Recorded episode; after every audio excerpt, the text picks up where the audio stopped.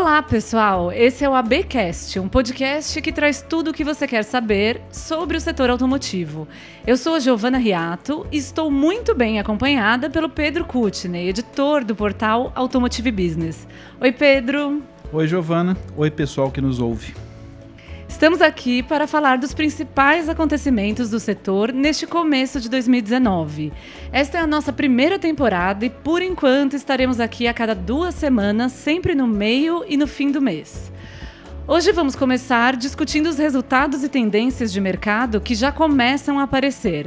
Na segunda metade do programa, a conversa será sobre as movimentações de empresas automotivas neste início de 2019, coisas que devem continuar a ecoar por algum tempo. Vamos falar da ameaça da General Motors de não investir mais no Brasil e do avanço das concessionárias digitalizadas da Volkswagen. A ideia aqui é que o diálogo não fique só entre a gente, né, Pedro? É isso mesmo. Você, nosso ouvinte, pode mandar sugestões educadas, por favor, para um e-mail que a Giovana vai dizer qual é. É isso aí, gente. É o meu e-mail, anotem, é giovana, com dois N's, arroba portal ab.com.br. AB é de Automotive Business. Antes de começar a nossa discussão principal aqui, nós temos mais um recado importante. É, queremos falar aqui um pouquinho do ABX19, o Automotive Business Experience, o super evento que a gente promove em maio desse ano. Olha, Giovana, até onde me contaram, tem tudo para ser o maior evento do setor este ano. Vai reunir 2 mil participantes para ouvir em seis palcos simultâneos algo como 120 palestrantes, ou seja, é muita informação que você não pode perder. É isso aí, pessoal. A gente está trabalhando arduamente aqui, né, numa curadoria de conteúdo muito especial para levar muita informação e muita inspiração para a liderança do setor automotivo, entregar tudo que esse mercado precisa entregar, toda a transformação que o consumidor e o contexto pede. O evento acontece no São Paulo Expo, aqui em São Paulo, no dia 27 de maio. É, dá para ver mais informações, tudo que a gente está preparando no site do ABX, que é abx19.com.br. Agora vamos para a pauta, Pedro?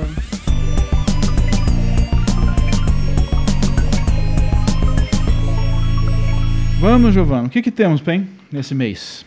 Foi um mês que começou agitado. A gente não esperava tanto. Sim, janeiro foi trouxe muitas emoções. A gente teve recentemente o balanço da Anfave, Associação dos Fabricantes de Veículos, né? E, em resumo, aqui vou né, abrir essa conversa e você, a gente vai detalhando. A gente teve um crescimento importante do mercado, uma alta para perto de 200 mil veículos vendidos entre leves e pesados e o melhor volume para o mês de janeiro em quatro anos.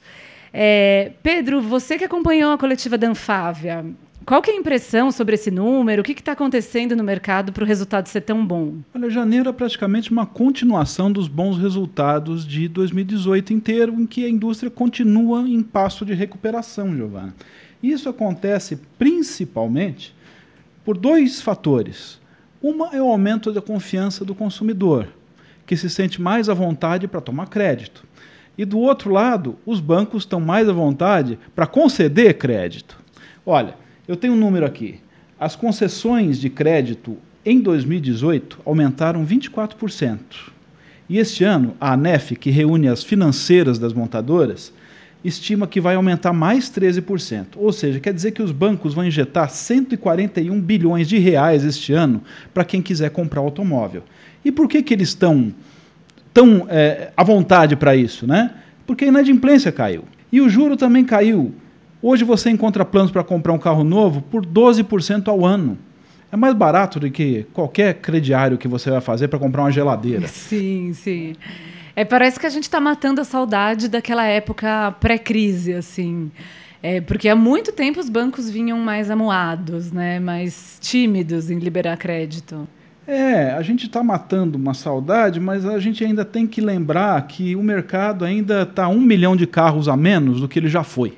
No Sim. seu pico de 2012, com 3 milhões e 800 mil unidades vendidas naquele ano. Né? Então a indústria ainda vai demorar um pouco para matar totalmente a sua saudade desse mercado, sim, né? Sim. Muita saudade.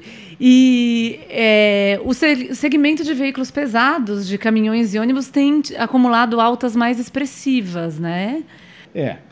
O mercado de caminhões ele surpreendeu mais do que qualquer, do que qualquer outro esse, esse começo de ano. Por quê? Ele continuou na base de 7 mil unidades é mais ou menos o mesmo número que ele vinha nos últimos meses de dezembro. E é muito natural que em janeiro esse número costuma ceder. Por que, que cede? Porque a safra de grãos, especialmente, para onde está sendo vendida a maior parte desses caminhões, né? são caminhões pesados, eles correspondem à metade das vendas de caminhões no país em janeiro. Né? Normalmente essa, essas vendas para safra elas terminam em novembro, dezembro. E este ano não, elas continuaram aquecidas, né? Porque, especialmente porque tem uma safra de milho muito esperada e aguardada e que promete ser grande, portanto, isso está empurrando para cima as vendas de caminhão via segmento dos pesados. Sim. É curioso que a essa altura, então, a oferta de, de financiamento para caminhão, a taxas subsidiadas e tudo mais, o que já não existe mais como existiu no passado, né, com o PSI, já não faz mais tanta diferença, né? Não faz porque o juro está baixo, Giovana. Então, é, os bancos todos estão apostando em vender caminhão por CDC, crédito direto ao consumidor, que tem praticamente o mesmo nível de juros de um Finame, com a vantagem de precisar de muito menos documento. Né? Sim. Né? E olha só, baseado nisso, a gente tem que lembrar que as vendas de caminhões em janeiro cresceram nada mais, nada menos que 53% em relação a janeiro Nossa, passado. É muita né? coisa. É bastante coisa. E metade disso no segmento de maior rentabilidade. Caminhões pesados, extra pesados, para carregar soja, milho, algodão. Uhum, muito bem. Então, os pesados parecem estar vivendo, enfim, uma recuperação mais animada, né?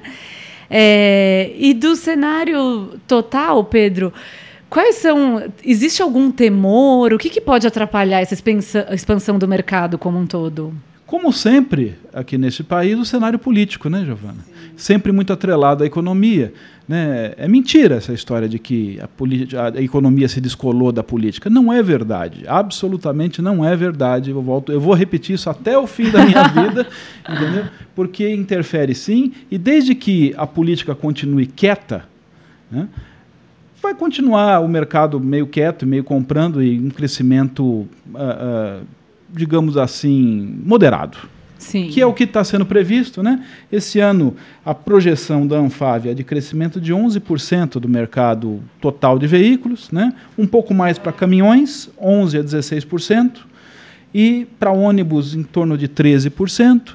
Quer dizer, nada muito especial. Moderado, crescimento moderado teremos, e não é muito difícil manter esse ritmo, né? a não ser que aconteça uma catástrofe política. Uhum. Esperemos que não, né?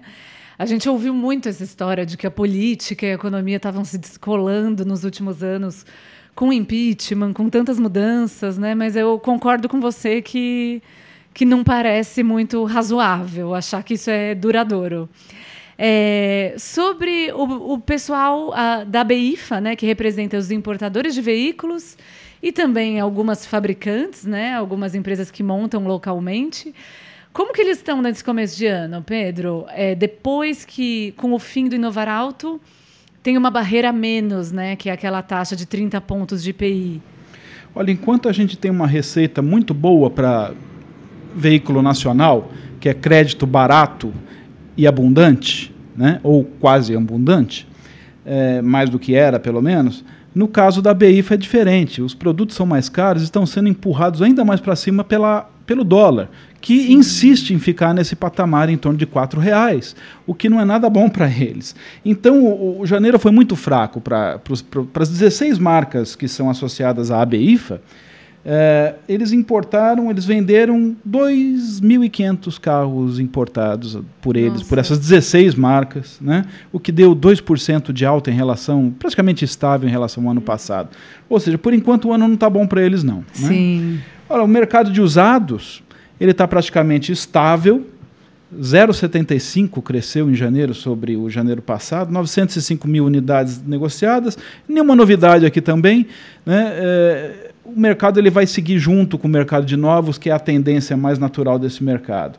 O que a gente nota uma, uma outra surpresa aqui é o mercado de motos que é para gente que tem menor poder aquisitivo, digamos assim, né? Porque a maior parte das motos vendidas no país é de baixa cilindrada, são motos mais baratas. Sim, e é um segmento que vinha sofrendo é. muito. Pela né? primeira vez desde abril de 2016, teve um mês com mais de 91, 90 mil unidades emplacadas. Deu 91 mil, um crescimento de 18%. Ah, que legal. Enfim, um respiro para o pessoal, para o segmento de motos. É isso mesmo. É, mudando levemente de assunto ainda, Pedro, vamos falar de, de, um de alguns números que não são tão bons quanto de o, o, resultado de mercado, né? Que é a produção de veículos nesse começo de ano, que está muito ligada também com a exportação de veículos. É, a queda nas exportações começa a prejudicar a produção, né? Começa a aparecer. É, quais são as perspectivas? O que, que os fabricantes estão esperando para 2019 e começam a sentir nesse começo de ano? Olha, Giovana, basicamente o, o, a produção de veículos no país está seguindo o mercado interno porque a exportação caiu muito. Foram exportados só 25 mil veículos nesse janeiro, né? uma queda né, bastante é, pronunciada em relação ao que vinha apresentando o mercado. Né? E o problema se chama é, Argentina. Né? Para você ter uma ideia de quanto se chama Argentina, é, historicamente, as vendas do Brasil, de, de, de fabricantes brasileiros de veículos para a Argentina, corresponde a 70% de todas as exportações do setor. Esse total, já em janeiro, caiu para 56%, demonstrando a fraqueza do mercado argentino. O México, que historicamente era 8%, essas exportações para lá subiram para 20%. Isso significa que outros destinos estão sendo preenchidos por um lugar, por um buraco deixado pela Argentina. Só que esse buraco é grande demais e não dá para tapar com os outros. Então, por causa disso, né, é, o mercado, a gente, Argentina, a gente viu que teve um mercado de apenas 30 mil unidades em janeiro emplacadas. É uma queda de 53% sobre janeiro do ano passado e de 38% sobre dezembro que já foi muito ruim também. Só que na Argentina acontece uma coisa diferente daqui. Enquanto aqui, em dezembro, a gente tem alta nas vendas e em janeiro elas caem, lá na Argentina é o contrário.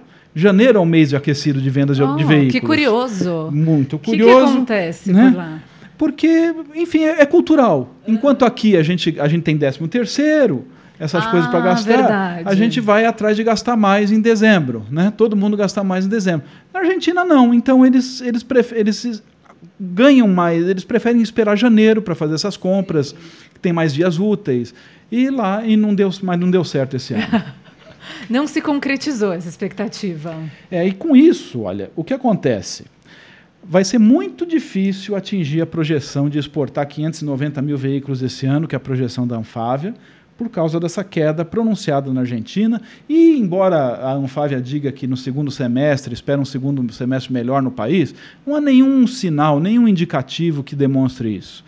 A Argentina acho que vai ficar no buraco por um tempo e nós, exportações brasileiras de veículos, junto com eles. E por causa disso também vai ser difícil atingir uma alta na produção de 11%, que é esperada pela, pela Anfávia esse ano, né, para chegar em 3, mil, 3 milhões e poucas unidades, a Argentina pode atrapalhar esse plano e pode ser que a gente Sim. fique abaixo de 3 milhões de unidades produzidas este ano. Poxa, então não temos só notícias boas nesse começo de ano, né? Não, não é não. É, mudando um pouco de assunto, então,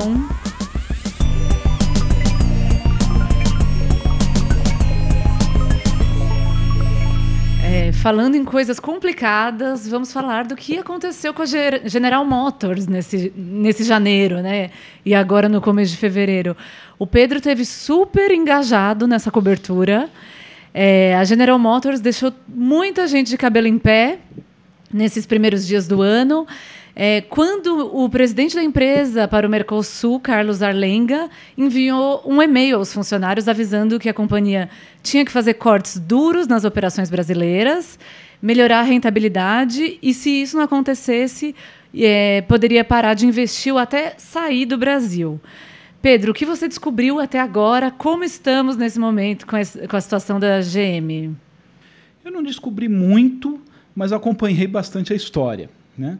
E o que, o que foi possível é, tirar disso tudo é que o Mercosul deu para a GM um prejuízo substancial.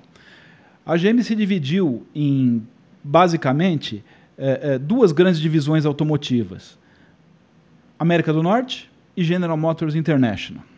O balanço deles, divulgado há pouco tempo, há poucos dias, né, mostra que eles tiveram um ganho substancial na América do Norte e perderam dinheiro, perderam, ficaram com um lucro muito baixo de 400 milhões na General Motors International. Isso porque eles ganharam 2 bilhões na China, na sociedade que eles têm com a SAIC Motors lá, mas perderam quase 900 milhões de dólares em problemas de cambiais no Mercosul, Brasil Nossa. e Argentina. Ou seja, o que eles perderam com o câmbio, por quê? Eles ganham em reais e em peso nesses dois países. Essas moedas se desvalorizam e, portanto, não sobra nada em dólar para mandar para a matriz. É basicamente Sim. esse o problema da GM aqui. É, porque é, é curioso pensar que a GM está nessa situação e fazendo um apelo como esse para os funcionários em um momento em que ela é líder de vendas no Brasil, né? Pelo que... terceiro ano. Exato. Então é uma questão mais cambial. É uma questão cambial e também uma questão de produto. É, a GM vende o quê no Brasil? 75% das vendas da, da, Chevrolet, que é a marca da General Motors aqui no, no Brasil, são de Onix e Prisma. Também os dois carros mais baratos que ela faz. Sim. Portanto, é de difícil rentabilidade o negócio. E aí você já ganha pouco e ganha, vamos dizer, em reais ou em pesos, não, não, não sobra o que mandar. Esse anúncio da GM causou talvez uma união inédita entre fornecedores da, da empresa, funcionários e concessionários para tentar reverter a situação, né? É, a GM aproveitou para pegar pesado, para cortar onde podia mandou um e-mail com um tom, um tom um tanto quanto ameaçador aos funcionários, sabendo que esse e-mail ia ser vazado para todo mundo, para a imprensa inclusive. Isso faz 25 dias, mais ou menos. Nossa. Né? Já, é, essa história é. já vem correndo há Isso. um tempo, então. Então, no dia 18 de janeiro, esse e-mail foi era uma sexta-feira, ele foi enviado para que os funcionários refletissem ao longo do fim de semana já com reuniões convocadas para as semanas seguintes todas. Né? Primeiro, ela fez reunião com os funcionários, eh, com sindicatos, e, e já pediu descontos e reduções de preço para os fornecedores. Congelamento de contratos, redução de preço de componentes e suspensão de novos contratos Nossa. até que esses preços fossem renegociados. Que né? pacote difícil um pacote de pedidos. Difícil, e para os trabalhadores, especialmente, para quase todos o pedido foi mais ou menos o mesmo, que era de redução de piso salarial, redução de reajuste salarial, é, redução de pagamento de, de, de, de, participação nos resultados, né? e tudo que eles, até benefícios como transporte, por exemplo, eles queriam cortar, mandaram para os três sindicatos das três maiores fábricas, que é São Caetano, é, São José dos Campos e Gravataí mandaram a, praticamente o mesmo nível de exigências, com alguma diferença de número delas, porque em alguns, uh, algumas fábricas ela já tinha acordo, outras não. Aí o que aconteceu? Todo mundo rejeitou as propostas. né? Rejeição coletiva. Rejeição coletiva das propostas. Primeiro, ela negou que ia sair do país, que não era bem aquilo e que ia sim fazer investimentos, mas não dizia quais eram investimentos. Até que ela soltou um comunicado oficial dizendo que não, tem investimento novo sim, e esse investimento seria de 10 bilhões para o período 2020 a 2024, que viria se somar aos 13 bilhões que ela disse que aplicou entre 2015 e 2019. Muito bem. Acontece que não se sabe bem onde é que vai se gastar esse monte de dinheiro, porque a maior parte dos investimentos, em tese, na renovação completa da família que começa este ano, seriam, já teriam sido feitos. Né? Então, é, primeiro, a montadora recuou em Gravataí, disse que aceitava, eles têm um acordo até o ano que vem, não será colocado nenhum tipo de redução salarial, nenhum tipo de, de redução de reajuste salarial. E os funcionários, depois de fazer uma greve, lá voltaram ao trabalho e ano que vem se conversa de novo. Por quê? Porque lá já está mais, é, digamos assim, maduro o investimento a nova família de Prisma e Onix entram em linha de produção possivelmente agora em julho, segundo informações que a gente obteve de fornecedores. Ainda por cima, se você para essa fábrica, você tira 75% do produto que você vende, aí sim que o prejuízo ia ser bom. Né? Então a GM achou por bem ali ficar mais calma. Né? E uma surpresa, no sindicato onde, com quem a GM sempre teve maiores problemas, que é de São José dos Campos, lá o acordo foi fechado. As exigências da empresa, que eram 28 no início, todas elas com corte de benefícios e direitos dos empregados, né, caiu para 10. Né? E ainda assim, os empregados lá aceitaram as exigências, basicamente, caiu o piso salarial de R$ 2.300 para R$ 1.600, não tem reajuste pelo NPC este ano, no ano que vem é 50%, e só em 2021 terão 100% do INPC. Estou falando de correção de inflação, hein? que foi reduzido. O plano de, de, de, participação nos resultados foi cortado quase que a metade este ano, para ser retomado no ano que vem.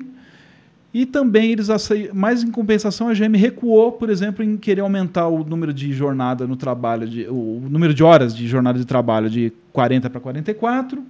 Também recuou uh, em cancelar a estabilidade no emprego para acidentados. E, e, os, e, os, empregados aceitaram em troca de um, de um é, investimento. A GM não confirma, quem confirma isso é o sindicato, dizendo que são de 5 bilhões até 2023 para fazer lá a nova geração. Isso é uma informação nossa, para fazer lá a nova geração da picape S10 e SUV derivado. São Caetano ainda não chegou a um entendimento eles também têm um acordo fechado com a GM, coisa que São José não tinha, nenhum acordo fechado, nenhum investimento em andamento. São Caetano tem esse investimento em andamento e um acordo fechado até 2020.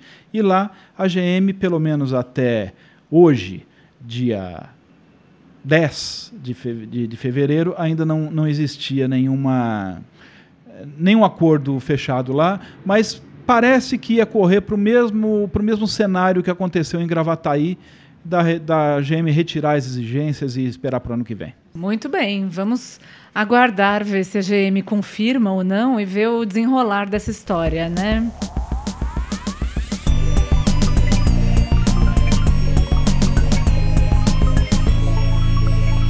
Vamos ao último assunto, então, pessoal. É, a Volkswagen lançou, começou a operação, depois de dois meses de operação piloto, começa a adotar a solução de ilha digital nas suas concessionárias no Brasil. Os testes foram feitos por, por esses dois meses em 10 revendas da marca, e a ideia é que até o fim de 2019 a tecnologia já esteja em 100 revendas da Volkswagen. É, é um modelo bem interessante, né, em que eles têm um baixo custo para o concessionário adotar uma solução de digitalização do processo e da experiência na revenda. Então, eles usam um óculos de realidade virtual, uma grande tela. E aí o cliente não precisa olhar todos os carros, não precisa ver se o carro está no showroom. Ele pode ir direto para o óculos, experimentar, ver as, as características do modelo.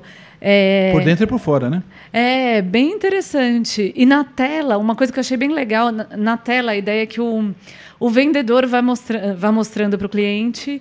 Nessa tela, o vendedor faz uma comparação entre as versões do carro muito mais clara para o cliente que está ali vendo, né? Esse projeto é um projeto da, de uma área da Volkswagen dedicada a novos negócios e digitalização da empresa que tem sido bem, é, bem animada em lançar novidades, eu diria.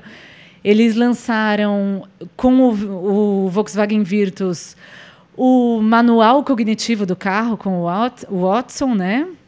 Lançam agora esse, esse conceito de ilha digital e em breve devem lançar o Volkswagen Connect com o T-Cross, né, Pedro? Isso, Giovana. E uma coisa interessante desse novo modelo de concessionária é que concessionárias vão poder ser montadas em lugares onde antes elas não poderiam existir. Como pequenos imóveis em regiões mais uh, caras da cidade, por exemplo, né? ou mesmo uma concessionária itinerante, que se não me engano é isso que a Volkswagen quer fazer, não é? Quer lançar coisa de 100 concessionários itinerantes, podem ter né, 100 concessionários itinerantes num segundo andar de um shopping, por exemplo. É, isso é muito legal, né? O, essas concessionárias que eles anunciaram, que devem, essas 100 concessionárias que devem receber a ilha digital, são é, concessionárias convencionais. Então, da, da rede deles, que tem um pouco mais de 500 revendas, 100 deve começar a ter esse modelo, essa nova experiência para o cliente. É, o que é bem interessante, né? Porque hoje a experiência de uma de ir numa concessionária é talvez até meio frustrante para um consumidor que seja muito digital, que esteja acostumado com essa jornada online, né? Chega lá, você tem que achar um vendedor bem-humorado, que saiba te explicar as coisas. E nesse caso, você tira um pouco essa dependência é, e aposta na tecnologia para conquistar o cliente.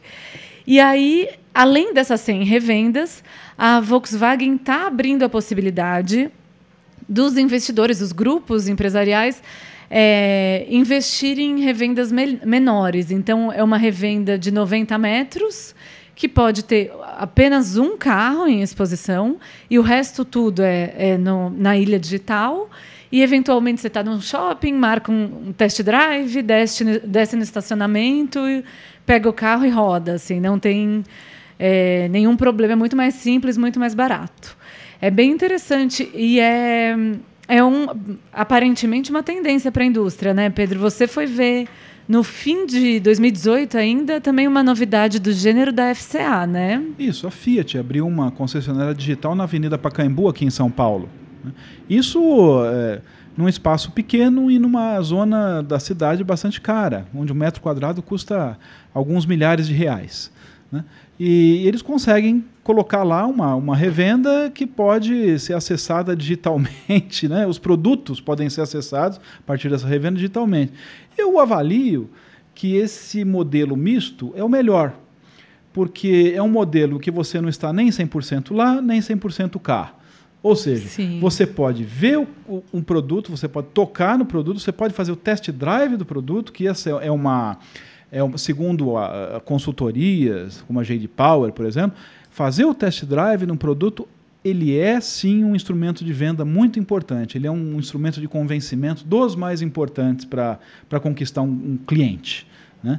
E quando você só tem esse modelo no, no virtual, é frustrante para o cliente. Ele não, ele não sabe, ele não ouve o barulho do motor, ele não sente o carro andar e nada disso. Então, um modelo misto eu acho que é o melhor dos mundos, porque, é, vamos dizer assim, reduz o portfólio de chão de concessionária, isso é um custo bastante importante, né?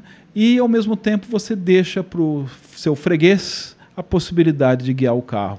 Sim, acho que você consegue agradar há vários perfis né, de, de consumidores, aqueles mais analógicos, os mais digitais. É bem interessante. Vamos acompanhar. Você citou aqui a J.D. Power, né, que faz aquele estudo muito famoso de satisfação com a jornada de compra, com o pós-venda. E acho que é legal a gente acompanhar agora como essas duas marcas devem evoluir ou não nessa, nesse índice de satisfação do cliente com o processo de venda, né? com essas soluções digitais. É, vamos, estamos aqui para isso. É isso aí. então, muito bem, essa edição do ABcast fica por aqui. A gente recomenda e pede, inclusive, que você siga a gente no seu agregador de podcasts preferido para ficar sabendo sempre que um episódio novo for ao ar. A gente já adianta que temos mais um programa que deve ir ao ar no fim desse mês. Então, de 15 em 15 dias, a gente deve aparecer por aí. De novo, fica aqui o recado e o convite. Fale com a gente. Se tiver comentários, ideias para compartilhar, escreva para Giovana com dois N's, arroba portalab.com.br. É isso, pessoal. Muito obrigada. Eu sou a Giovana Riato. E eu sou o Pedro Kutney. O ABcast tem produção e edição de som de Marcos Ambroselli e trilha sonora de Guilherme Schildberg. Até mais. Até. Boa tarde, boa noite, bom dia.